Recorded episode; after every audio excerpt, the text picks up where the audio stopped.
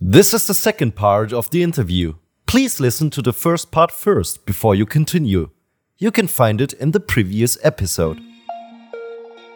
Exkurs Zukunft, the future podcast from To Be Ahead Think Tank. The future starts now. But there are big food companies like Nestle which are trying to get into the market for functional food. and there are also big pharma companies who try to get into the food market. What happens to them?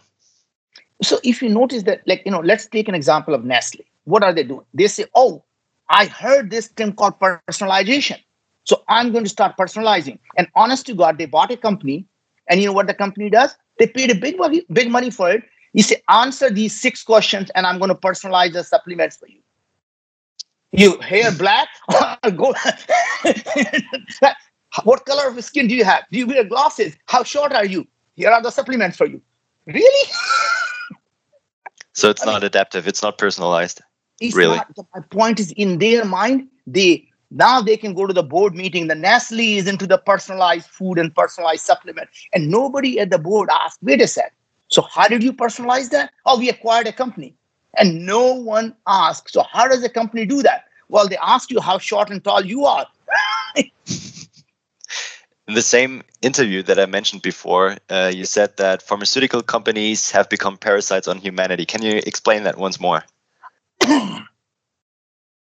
you know, sometimes I go on these soapbox, and the reason I feel is that you know the pharma companies, if you look at especially on a chronic diseases, they tend to suppress the symptoms of the disease rather than understanding the root cause of a disease and actually try to cure it.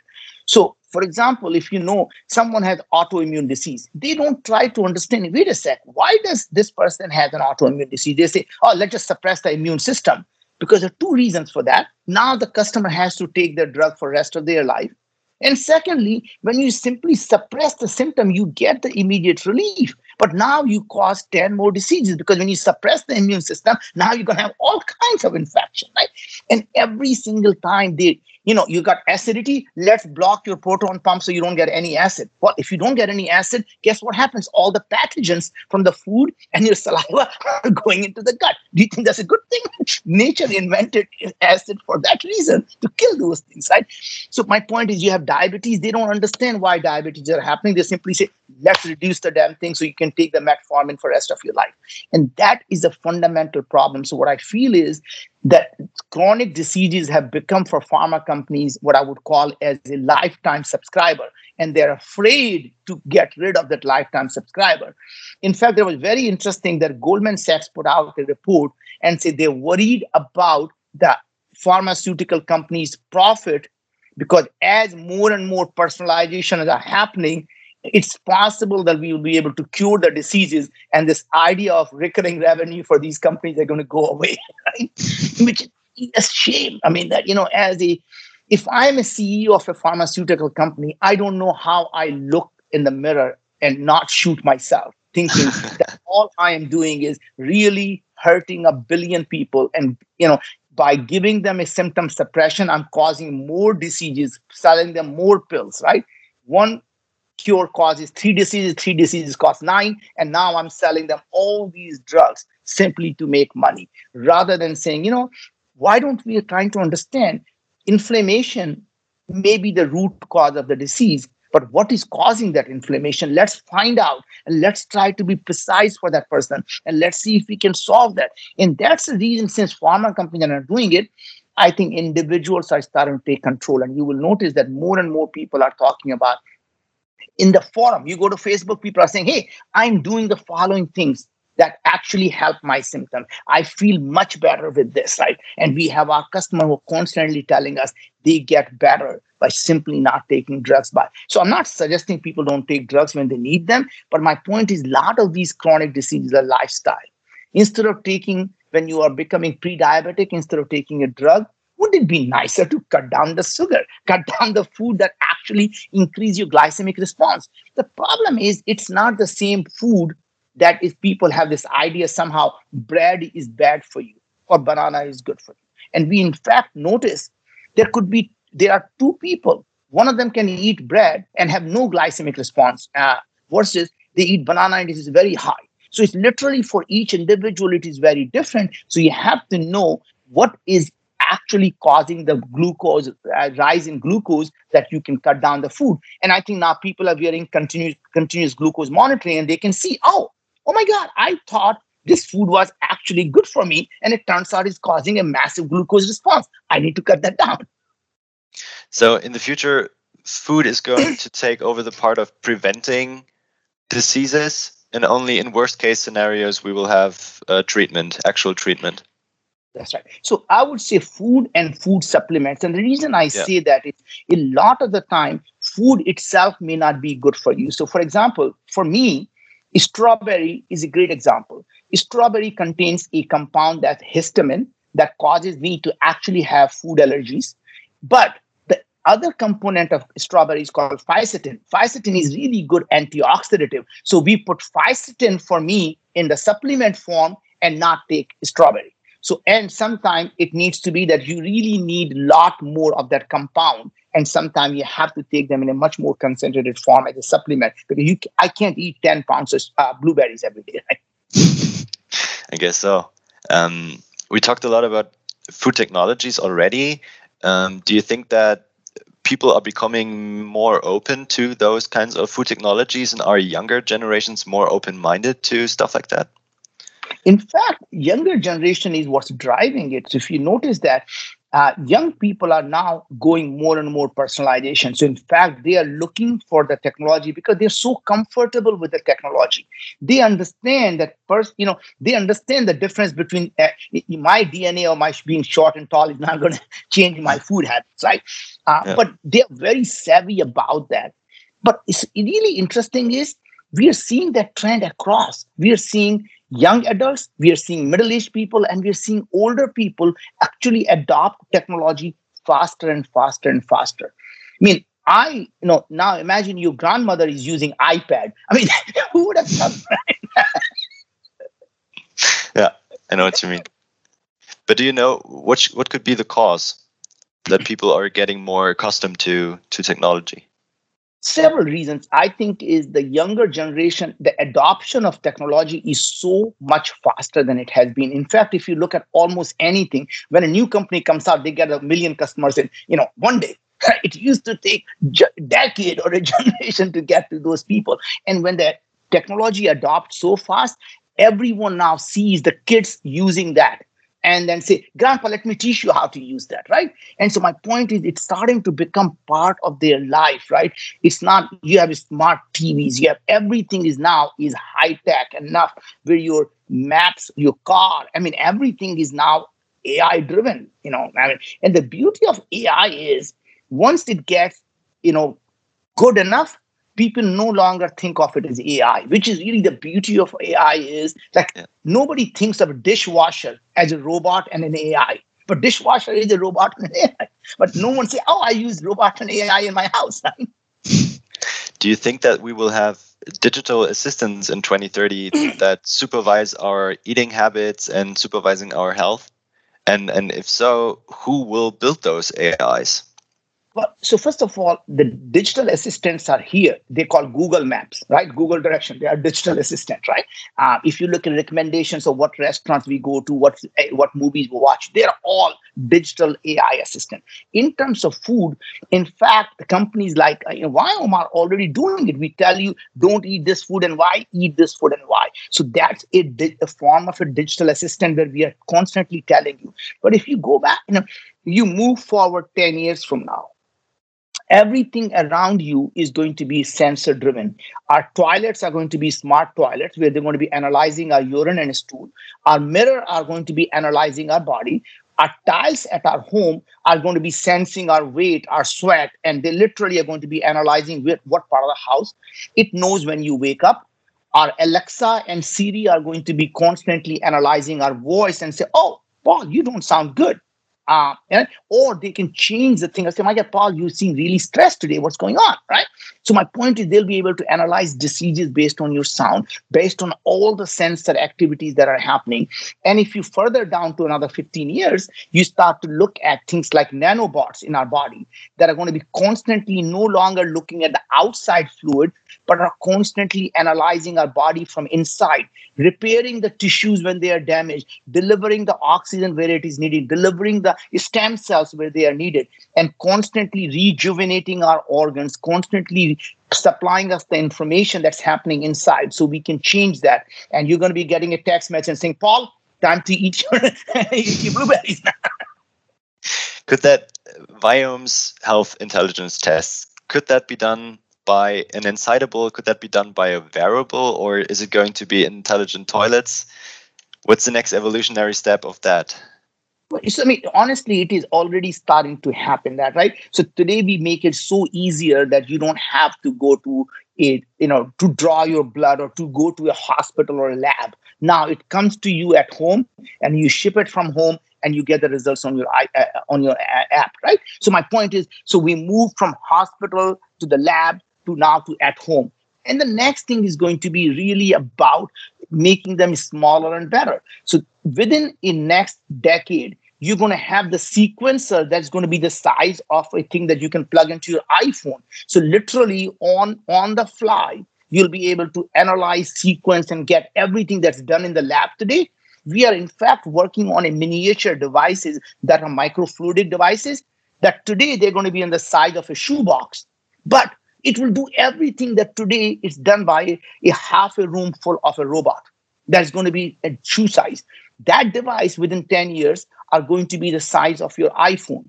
And then is going to be size of your airpod right? So literally these are the devices that are going to be able to analyze everything that's analyzed in the lab. And the and you i mean we're already starting to see the lab on a chip. We can literally have a single chip that will be able to do all the lab analysis. And our phones that we get today are going to all actually have those devices. So literally our body can be analyzed right there on the device. You don't have to send anything anywhere. And over time, these chips are going to get built into our toilets, into our homes, into our tiles, and into everything we do. They're going to be these sensors and chips constantly analyzing us. And if that is so, and if it's in analyzing in real time, how is that going to change uh, first your business model, and how is it going to change that of food companies? Uh, well, so again, it goes back to personalization because remember, analysis we do is we make no money. In fact, we give it away.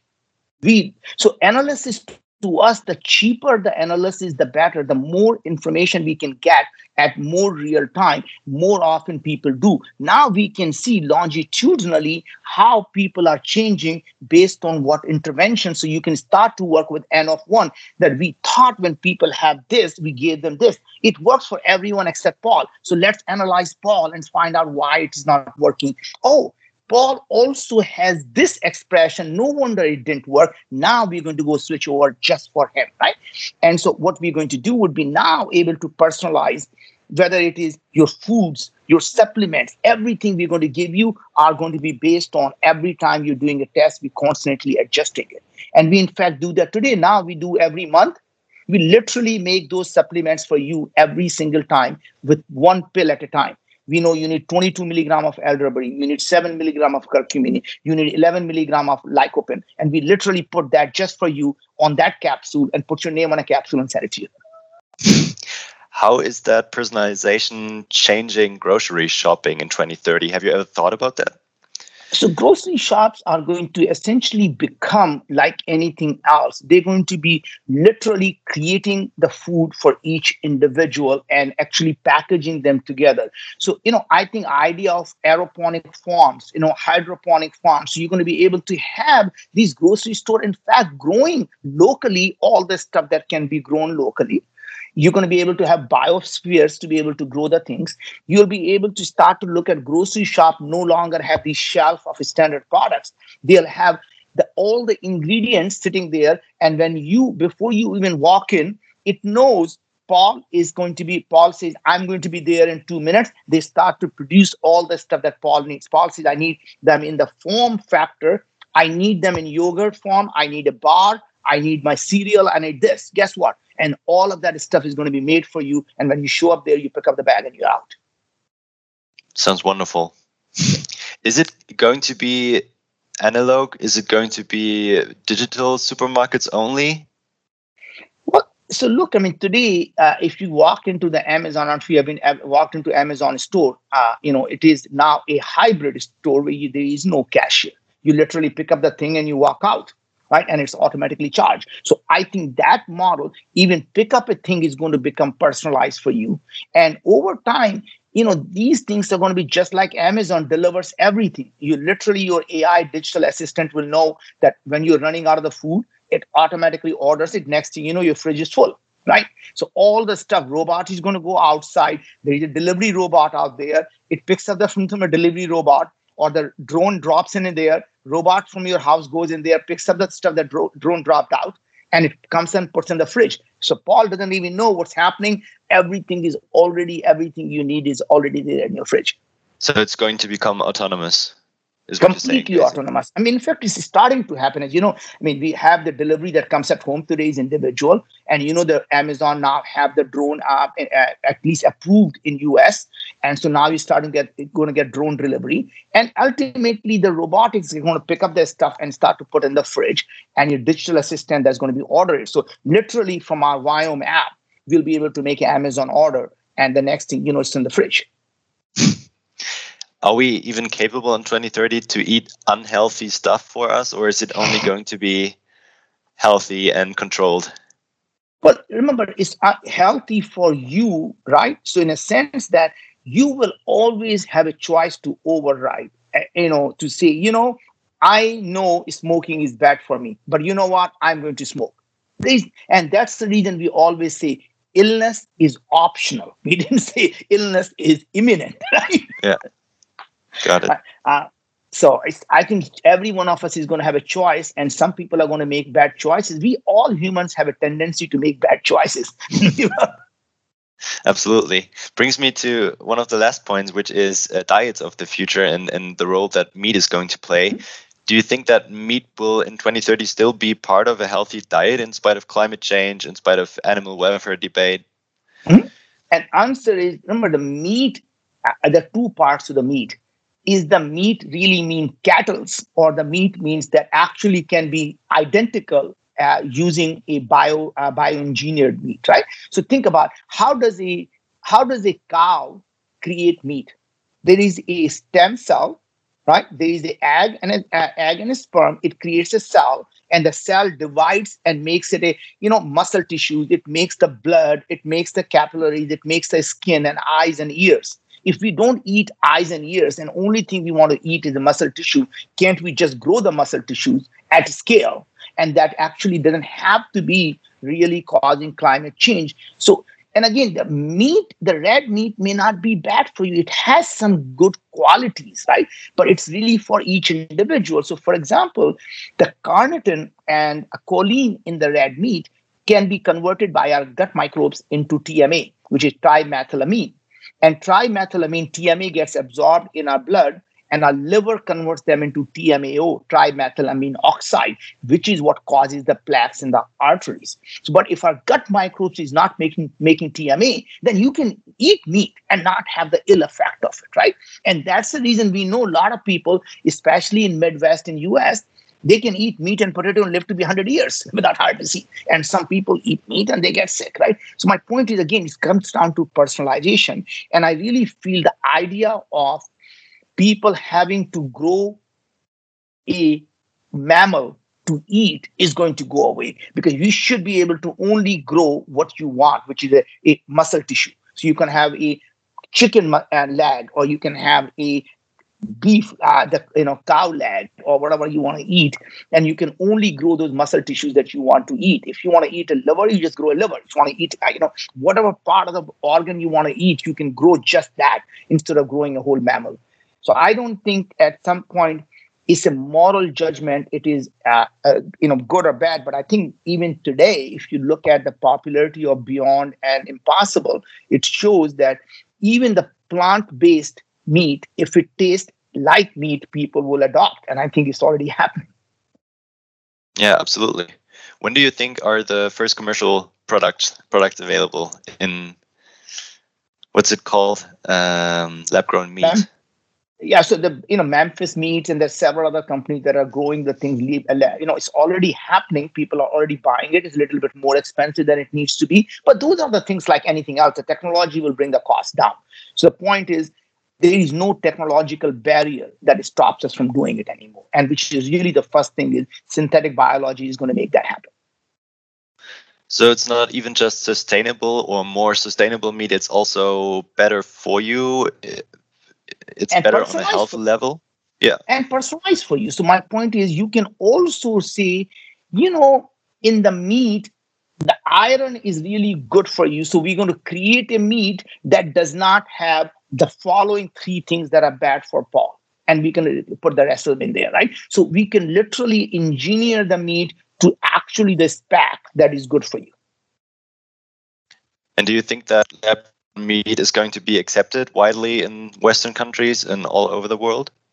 Well, it's interesting that no one thought a meat eater would ever pick up a, uh, a burger that is plant based and would say, oh, that tastes like shit, right? In fact, people are now eating these things like, and obviously look at the stock market. I mean, they these companies are thriving. Is even the meat eaters are saying that, hey, it tastes like meat it doesn't they can't see the difference right in fact now the truth be told i'm a vegetarian right and sometimes when i go there i say i want a veggie burger and they bring these things and i taste and it's like oh it tastes like meat it's no it's not meat i say i can't eat it even it may not be meat but it texture feels like meat i don't want it right? i have so the same problem like, right? yeah it's too good honestly it's too good so that would be all the questions that I prepared. Is there any other question about the future that you would like me to ask? Well, not really, Paul. I mean, this is, you know, my job is to provide you with the information, and I hope some of these food companies someday will change because of what you and I discussed here. And all I can tell you is if any one of them want to reach out to me and have a further discussion about it, I'll be thrilled to do that. So if any one of your client I don't know if it's even possible for you to put my contact information there for them to sure. contact me. I'll be thrilled to do that.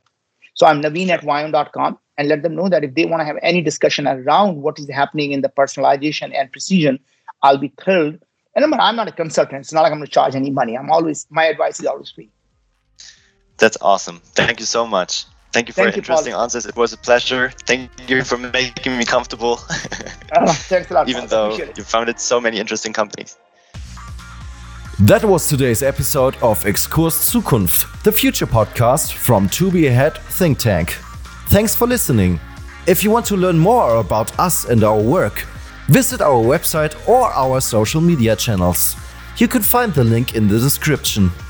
We hope you got some interesting insights and look forward to welcoming you back for the next episode.